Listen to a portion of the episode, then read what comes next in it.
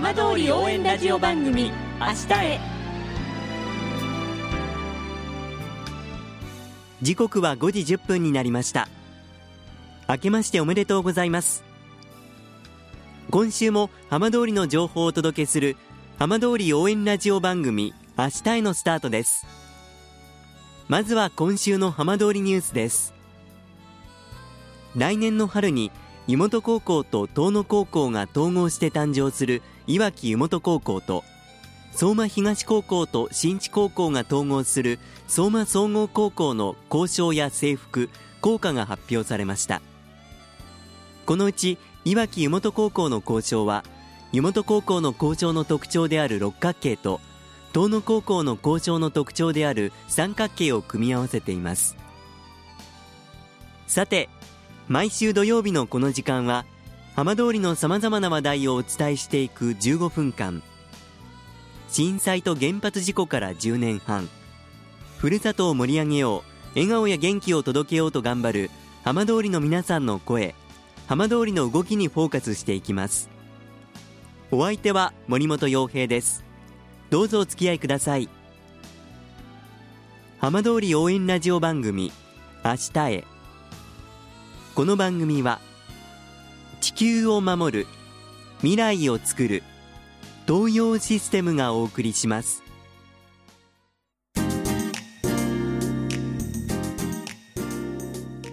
代わっては浜通りの話題やこれから行われるイベントなどを紹介する浜通りピックアップです。今週は今年念願の J リーグに参入するサッカー J3 いわき FC についてチームを運営するいわきスポーツクラブの大倉聡代表にお話を伺います。大倉さん明けましておめでとうございます。明けましておめでとうございます。さあ2022年新しい年を迎えました。まずどんな気持ちでこの新しい年の始まり迎えましたか？6年かけて、えー、ようやくアマチュアリーグからあプロリーグに参加するという年になりますので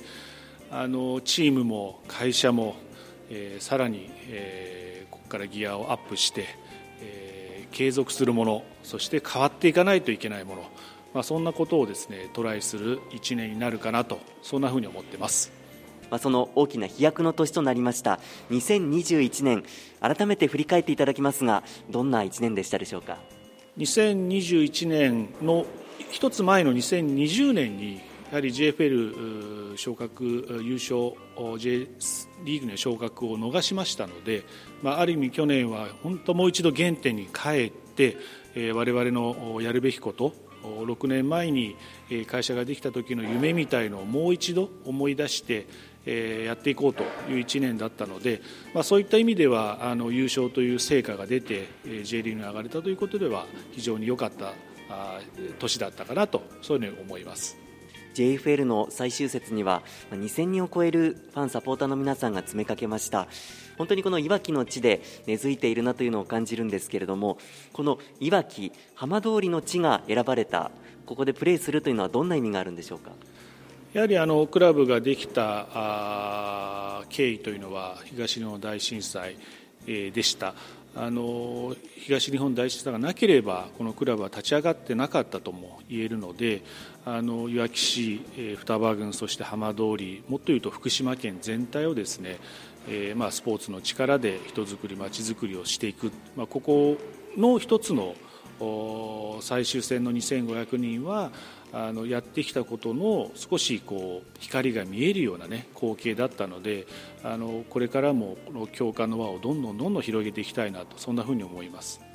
J3 に上がりますともちろんその先には J2、J1 と光が差してくると思うんですけれどもさらに多くの方にいわき FC というチームに関心を持っていただくためにその地域との関わりという部分では何か考えていらっしゃることありますか？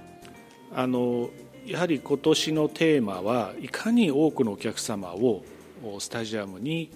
足を運んでいただけるような、ま、そういう施策をできるかどうかだと思います。あの僕らスポーツビジネスというのはやっぱり集客人が集まらない限りあのこの商売成り成り立ちませんのであのそこに全てをフォーカスしてやっていきたい。ただあのマジックはないのであの地道にあの来てもらった方に素晴らしいコンテンツサッカーの試合を見せることでまた次来てもらえるようなねだからそんなことをしっかりフットボールの試合という商品を作るということと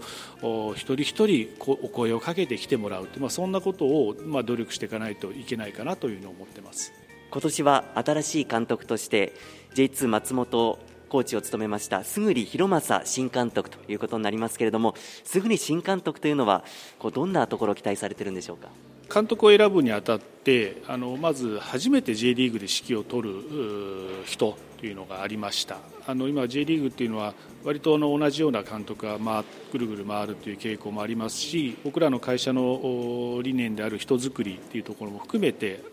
えー、しかも、まあ、まアカデミー若い子たちの若年層をちゃんと指導している、えー、というのが僕らの一つのターゲットだったので、まあ、そういった意味で卓君に来てもらえることは非常に嬉しいですしあの非常に、ね、あのサッカーに前向きで実直であの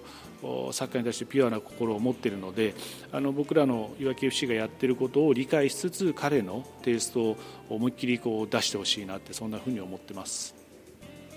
さあまもなく新しいシーズン J リーグとしての初めてのシーズンがやってきます。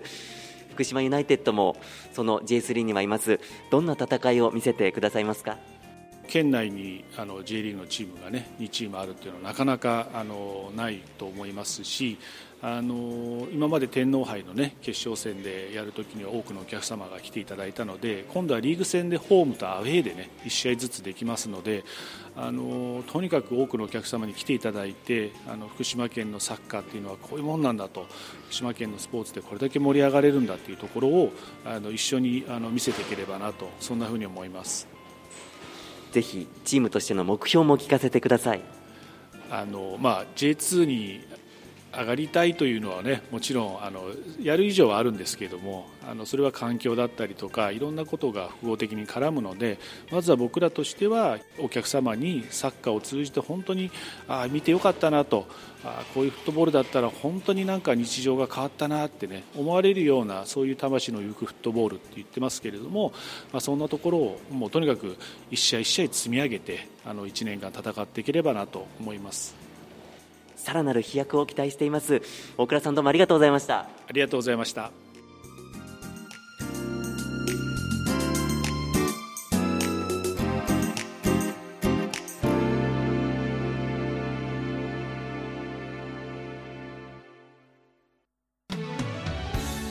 浜通りの情報たっぷりでお送りしてきました浜通り応援ラジオ番組明日へ。放送した内容は一部を除きポッドキャストでもお聞きいただけますラジオ福島のホームページからぜひチェックしてみてください